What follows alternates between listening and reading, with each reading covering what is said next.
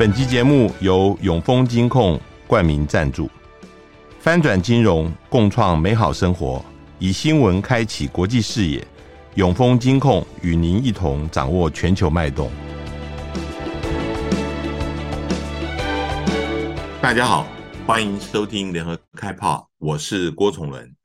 呃，我今天是嗯、在人在北京，呃，我在做这个 podcast 的录音。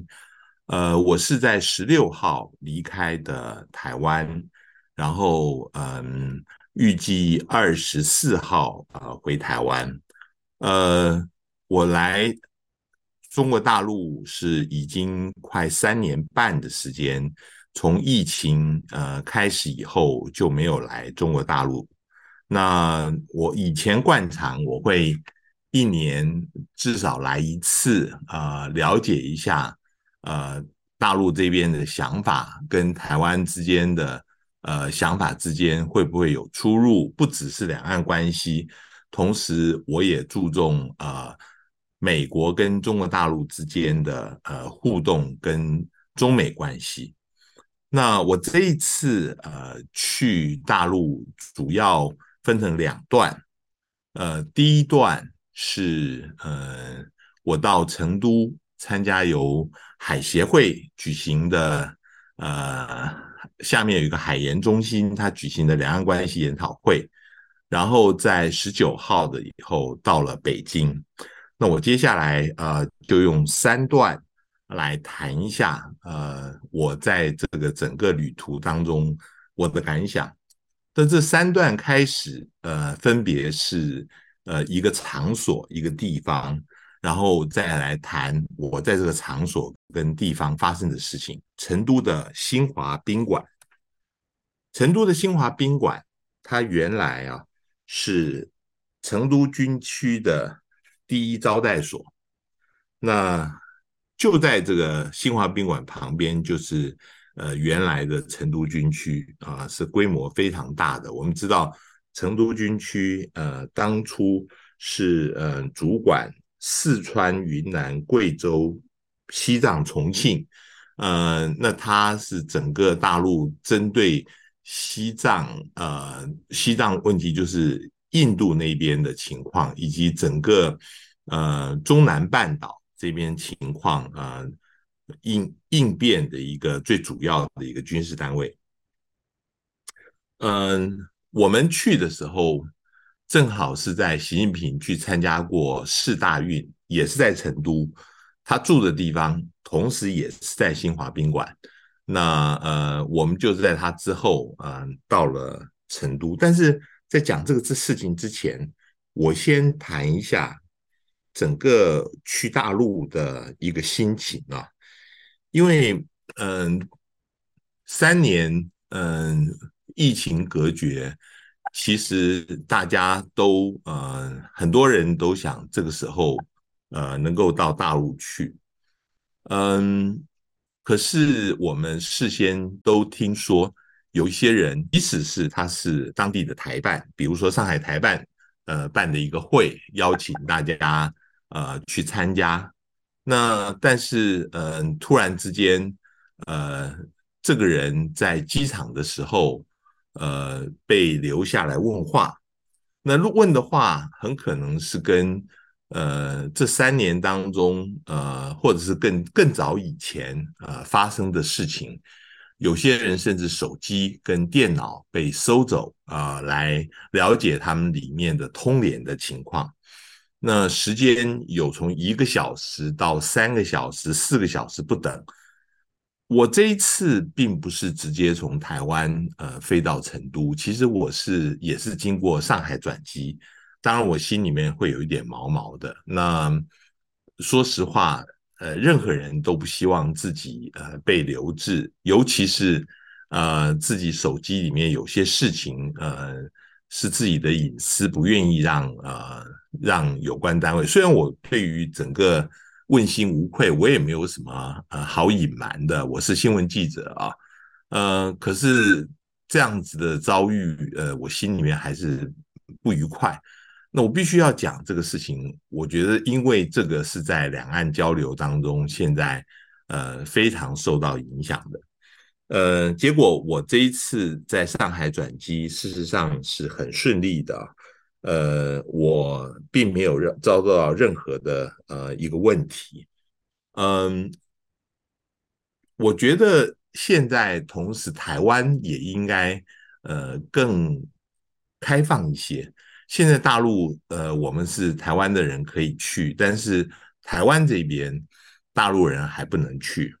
呃，我记得我到到了北京，有一个学者啊、跟我提到一件有意思的事情，就是在二零一二年那个时候，马英九在连任的时候对上了是蔡英文，当时大陆的政治学学者被蒋经国基金会邀请，有一团最后一个晚学者，但在大陆从来没有感受到这个民主的气氛，他们到了民进党的场子。看到民进党最擅长的，其实就是营造那个气氛，那个兴奋的、那个悲情的那个气氛。哇，大家都看得如痴如醉。那个学者跟我说，他说糟了，我他说心里面想说，国民党这一次要输了。当然，最后我们知道马英九还是获得连任，但是那样子的气氛很容易让人家有这种感觉。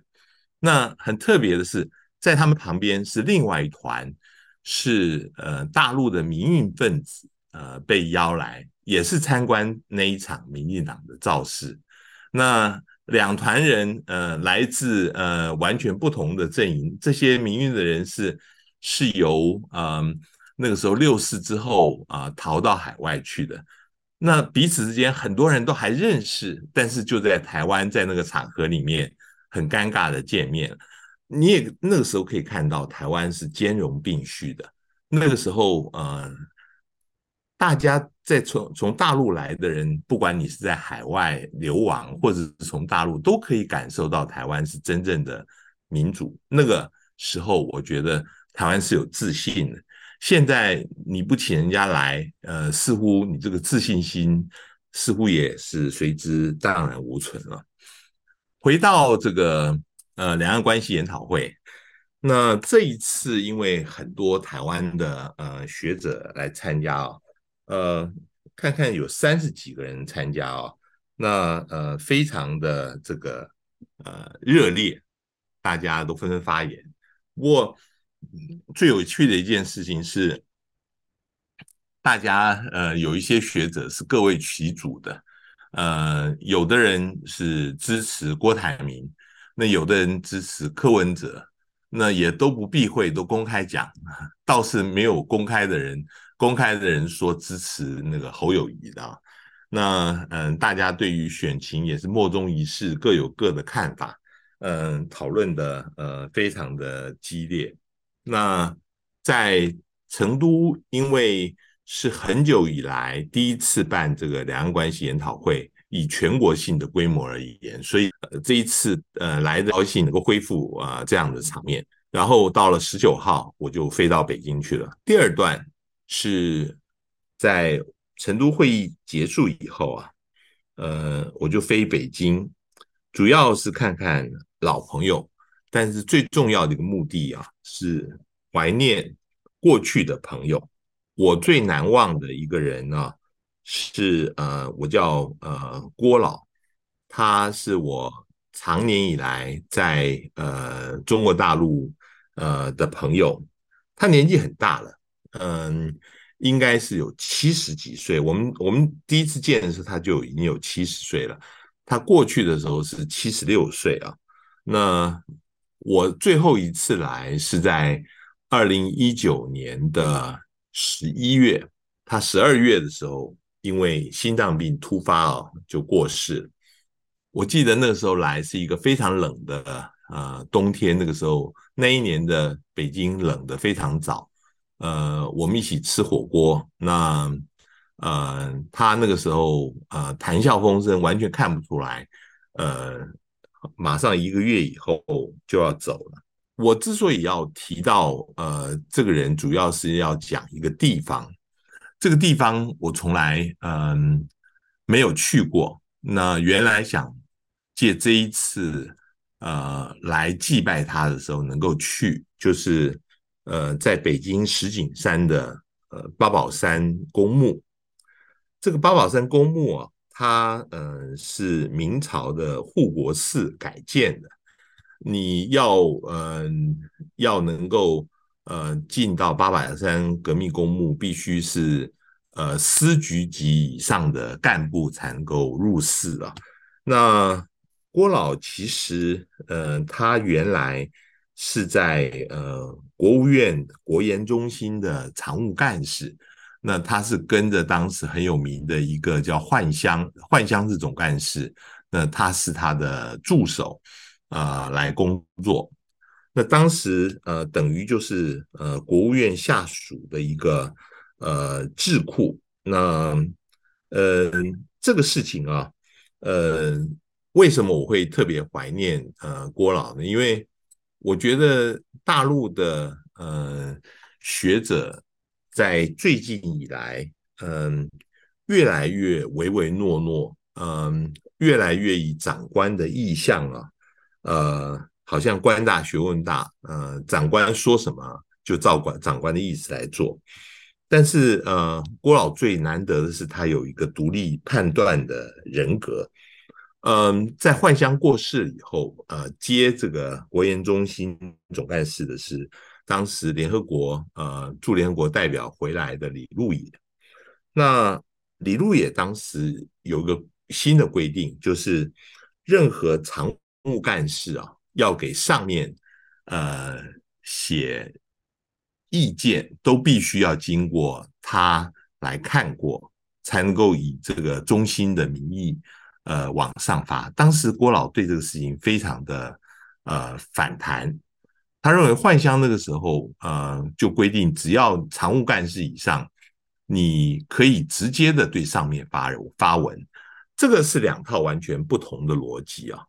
嗯，对于这个李路野这个新的这个总干事来说，这个是整个机关的一部分，他不能够让呃个别的人呃跟机关的意思有任何的出入。但是郭老认为是每个人的意见都有他宝贵的地方，你要尊重每个人的独立判断。那在这个事情上面啊，呃，两个人的意见就冲突了，那这也导致后来呃郭老必须要离开这个国研中心的一个呃的一个很重要的原因呢。那为什么提呃所谓的这个嗯？上层报告是这么重要的。郭老他嗯，一个人就曾经获得三个最高领导人的批示。我们知道，在大陆，其实最高领导人的批示是一个很重要的一件事情。呃，各个机关单位都会根据这个批示啊，组织会议来呃研究这个批示，呃，他的精神怎么样来落实。那呃，郭老之前写了一个关于外交的他的意见，那获得江泽民呃批示。他后来写了一个关于呃基因作物的，呃是主要为了这个农垦总局呃而写的，那个是获得习近平的批示。我们知道当时。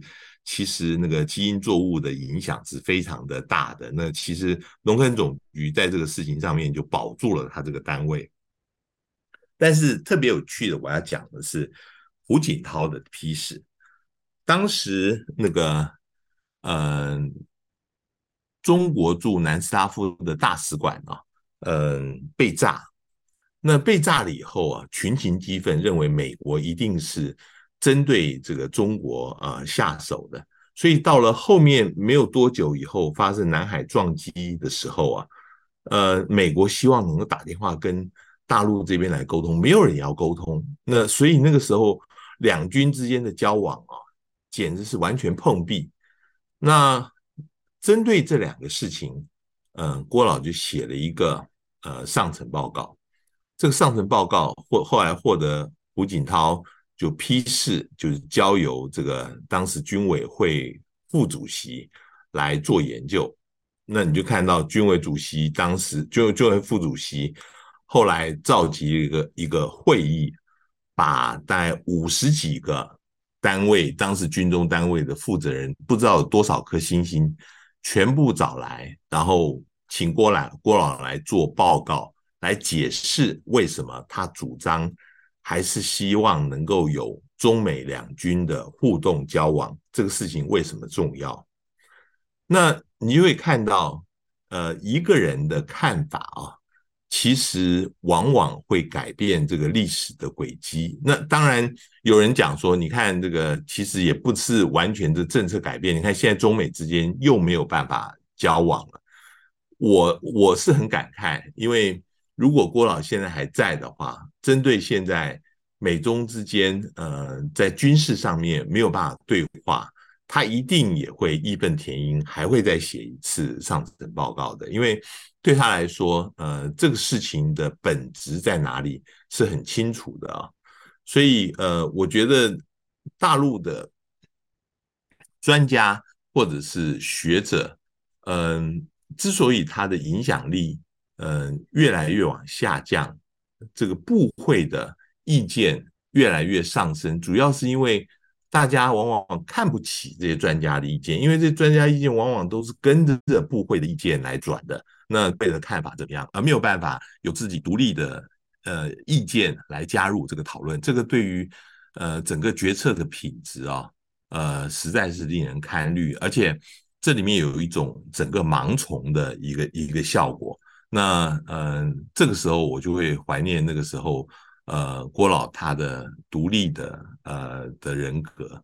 第三段我要讲的地方，呃，其实是呃北京的友谊宾馆。在北京，我跟很多朋友们约地方聊天呢，嗯，是一个大问题。嗯，如果最近大家去北京，就知道说千万不要排得太满，一个上午最多是一个约会。一个下午也最多是一个约，那一个上午要约两个，呃，约是几乎是不可能的。呃，像今天上午我去了一个地方，当单单打车就要五十分钟，堵车的情况更是完全呃出乎你的意料之外。那我约很多时候是在呃人家的办公室或者是在外面的咖啡馆。但是有一个地方我印象非常深刻，就是北京的友谊宾馆。北京友谊宾馆，嗯，其实离我住的地方现在是很近的，它在三环跟中关村大街的那个交口啊。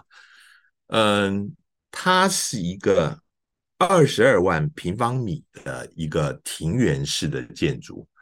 这个，呃，在你想想看，那中关村附近有一个这样子的地方，等于是在这个呃呃一片这个都市荒漠中间的一个绿洲啊，嗯，这个里面你一进去以后，外面的非常的热啊，那个嘈杂的气氛完全没有，里面是呃绿荫处处，到处是草皮，是树。呃，我我甚至我跟我的那个朋友都没有约在室内，我们就约在室外。呃，北京已经立秋了，开始有风能够吹过来，非常的呃舒服。嗯，那个地方嗯，其实是在五零年代初啊，为了呃当时援助中国的苏联专家所建的啊。当时周恩来特别嗯这个。找了，嗯、从中国，从天津，从上海找了有名的西餐馆到那边去开，然后，嗯、建了住宿的地方，就是给苏联专家。现在还是有一些苏联，呃，就有一些外国专家住在那里。我们去的时候，嗯、是在开政协常务会议，呃，后来晚上我看电视才看到王沪宁在主持。不过，呃，现在并没有像过去那样整个把友谊宾馆给封起来，它还是开放有些地方的。我的朋友说，现在这似乎有进步了，那个呃，不会这样子引起民怨。嗯，在这很多我跟朋友们碰面的时候啊，呃，对于这个，嗯，美国跟中国大陆的关系啊，分成两个完全不同的看法。这个端端看你跟谁谈啊。现在这个呃声音最大的一种啊、呃，也就是现在你常常在呃中央电视台里面看到的一个呃说法，或者是你在开呃开会的时候常听到一种论述，就是中国要战略定力啊，你不要理会美国，自己呃该准备什么就准备什么。你只要就是用一只眼睛，呃，看着美国就够了。那更重要的是说，你不要跟着这个大国竞争的议题来起舞，这是假议题，不能够让美国给带着跑。意思就是说，呃，中国从来没有想要跟美国 来争霸。那你要一直吵着这个争霸的议题，对中国是不利的。那另外一种看法，他们也不是少数哦。呃，可是因为现在的政治正确是前一种看法，他们就不想呃公开来讲。但是这不是代表说他们真的是赞同的，相反的，嗯，跟他谈是他们私下是批评呃前面一种看法的。他们认为说，其实中国不是有战略定义定力，事实上他们对于处理对美关系啊，完全没有自己的节奏跟的 agenda。那如果说真的不要理美国，就不要欢迎布林肯来嘛。那事实上，大陆最想邀的是叶伦跟呃商务部长雷蒙多。那但是在美国坚持之下，因为美国认为你不能够由中国来决定我们哪一个部长先去，所以美国坚持一定要接受布林肯先去。那最后大陆也接受了。又譬如说像之前，呃，香港特首李家超。被美国制裁，不能够参加 APEC 的领袖会议。如果说大陆有骨气的话，就宣布习近平也不出席。那但是最后你看，现在习近平不是照样要出席了吗？所以，嗯，所以你在嗯跟大陆的朋友在谈的时候，从他的话里面，呃，看他怎么样描述中美关系，大概就知道他是属于。呃，哪一方面的人？这里面，呃，其实相对来讲，两岸关系也有类似的一个情况。不过一般来讲，大家都认为，现在呃武力呃要攻台的这个可能性已经大大的减少了。嗯、大家两派各自有各自的不同的理由。呃，我这一次去，嗯、也是希望能够。多了解现在目前的呃辩论的情况，那希望能够对于未来的呃了解这个议题能够有帮助。那今天谢谢您的收听，我们下次见。搜寻 VIP 大 U 点 .com，到联合报数位版看更多精彩的报道。